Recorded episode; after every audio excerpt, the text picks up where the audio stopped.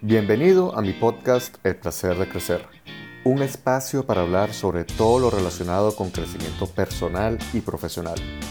Mi nombre es Eduardo Quevedo Peñuela y aquí compartiré contigo reflexiones, experiencias, libros y mucho más para que transformes la realidad que tienes en la realidad que quieres.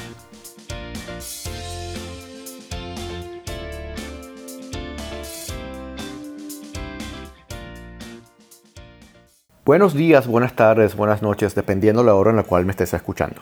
Para mí es un placer tenerte nuevamente aquí en mi podcast El placer de crecer. El día de hoy quiero hablar acerca de un tema que mencioné hace poco en mis redes sociales y había quedado con la deuda de extenderme un poco más sobre él. Y es el relacionado con las comunidades o las tribus. Las redes sociales han sido quizás la herramienta que ha revolucionado y masificado no solo las relaciones que tenemos en el día a día entre nosotros, sino también el mercadeo y los negocios. Nos han puesto a manejar a todos conceptos que antes solo eran utilizados por los profesionales del mercadeo, tales como propuesta de valor, posicionamiento y segmentación, entre otros. La importancia de tener una solución a un problema que tenga otro, acompañada por un mensaje claro, consistente y contundente, cada día cobra más relevancia. Para ello es muy importante identificar muy bien a quién dirigimos nuestra propuesta de valor y por consiguiente nuestro mensaje para cumplir con nuestro objetivo principal, que no es más que crear valor. Crear valor tiene que ver con cómo facilitamos la vida a alguien, cómo le ayudamos a quitarse literalmente un problema que tenga de encima y cómo le ayudamos a crear alegrías en su vida en el aspecto que lo requiera. Sin embargo, como todo en la vida, podemos caer en excesos y ahí veo el peligro en la actualidad. Ese exceso tiene que ver con abusar con el concepto de la segmentación, que no es más que identificar las características de nuestro cliente y clasificar a nuestros clientes de acuerdo a ellas.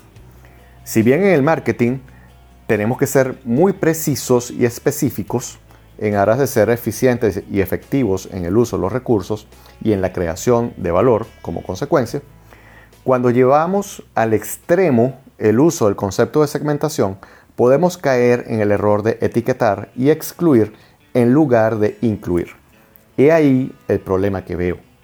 Sobre todo cuando esto trasciende a la sociedad, a las empresas, las comunidades, los grupos de amigos e incluso la familia. Para demostrarte un poco esto, permíteme comentarte una anécdota reciente. Hace poco una persona allegada me comentaba de un proyecto muy interesante en el que estaba iniciando, a fin de saber si estaba interesado en formar parte de él. A lo cual le comenté que recién me estaba informando sobre el tema que me estaba comentando, que tenía mis impresiones a favor y también en contra, y aún no tenía muy claro el panorama. Al ver que esa persona se estaba dedicando a varias cosas que me parecían no estar conexas entre ellas, le pregunté qué estaba haciendo. Que al ver que su propuesta de valor era muy amplia, que yo como cliente no sabía identificar en qué pudiese ayudarme. A lo que esa persona me respondió, literalmente, abro comillas, al ver tu respuesta, cada día me queda más claro que mi mensaje no va dirigido a ti y a personas como tú. No te voy a negar que apenas leí la respuesta, porque fue por, una conversación eh, vía WhatsApp, eh, no te niego que la, respuesta me resultó un poco chocante. Quizás la confianza que tengo con esa persona hace que, que sienta, que ella se sienta la libertad de manifestar lo que piensa de forma abierta y sin filtros. Cuestión que aprecio y valoro muchísimo. Sin embargo, reflexionando sobre su respuesta, observo un patrón en el que considero que estamos cayendo en la sociedad actual, el de etiquetar, excluir y no prestarle atención a quien no pertenezca a mi segmento o a mi tribu. Y esto es el centro del peligro que veo en la actualidad. En vez de crear una comunidad y expandir el bienestar, podemos caer en el error de crear tribus o clanes cerrados y ahí está el dilema.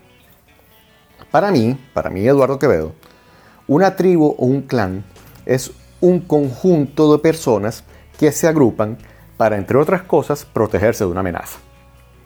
Lo peligroso de una tribu o clan es que puede derivar en una sociedad excluyente y de complicidades poco provechosas, en donde se ataque o aparte a aquel que no piense igual que yo, que no luzca según el patrón que yo tengo o que no tenga las mismas creencias que yo. Siempre he dicho, sobre todo últimamente, que en la sociedad actual me resulta contradictorio intentar unir y crear igualdad invocando nuestras diferencias de raza, género, religión, pensamiento, preferencia sexual, afiliación política, gustos, entre otras. Lo paradójico es que esos intentos de crear igualdad terminan enfrentándonos y separándonos aún más. Esto lo vemos en el día a día, en, nuestros países, en nuestras ciudades, eh, en los grupos en los cuales interactuamos. El otro peligro es que se fomenten relaciones utilitarias y superficiales, en donde no prive la calidad de la interacción, sino el que logro obtener de ti en mi beneficio. Y no un intercambio sano de experiencias en donde ambos ganen. Es por ello que creo que se nos está pasando un poco la mano en el uso del concepto de segmentación, en darle un toque de marketing a todo en nuestra vida. Por otro lado, una comunidad es un conjunto de personas que comparten valores, aspiraciones y las mueve un propósito compartido. Y hay una contribución mutua en la relación entre los miembros. Hay un ganar-ganar, hay una creación de valor mutua en una comunidad.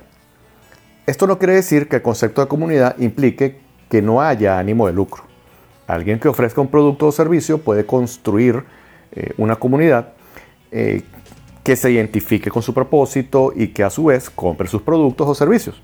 Así como también esa persona puede realizar alguna labor social en donde los miembros de su comunidad compartan en esta, en esta labor también e impulse que más personas se unan a ella.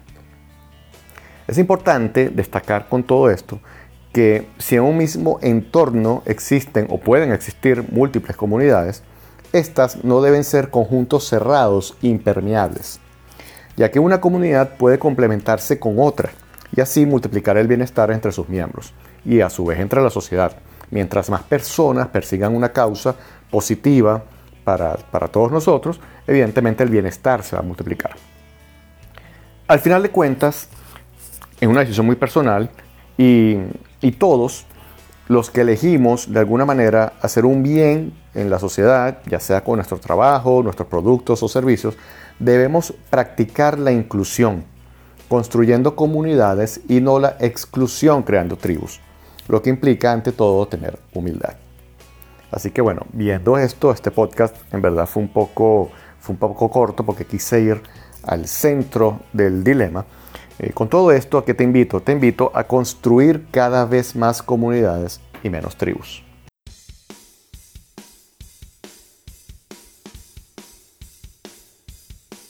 Gracias por escuchar esta entrega del placer de crecer. Espero que hayas disfrutado este episodio tanto como yo disfruté compartiéndolo contigo.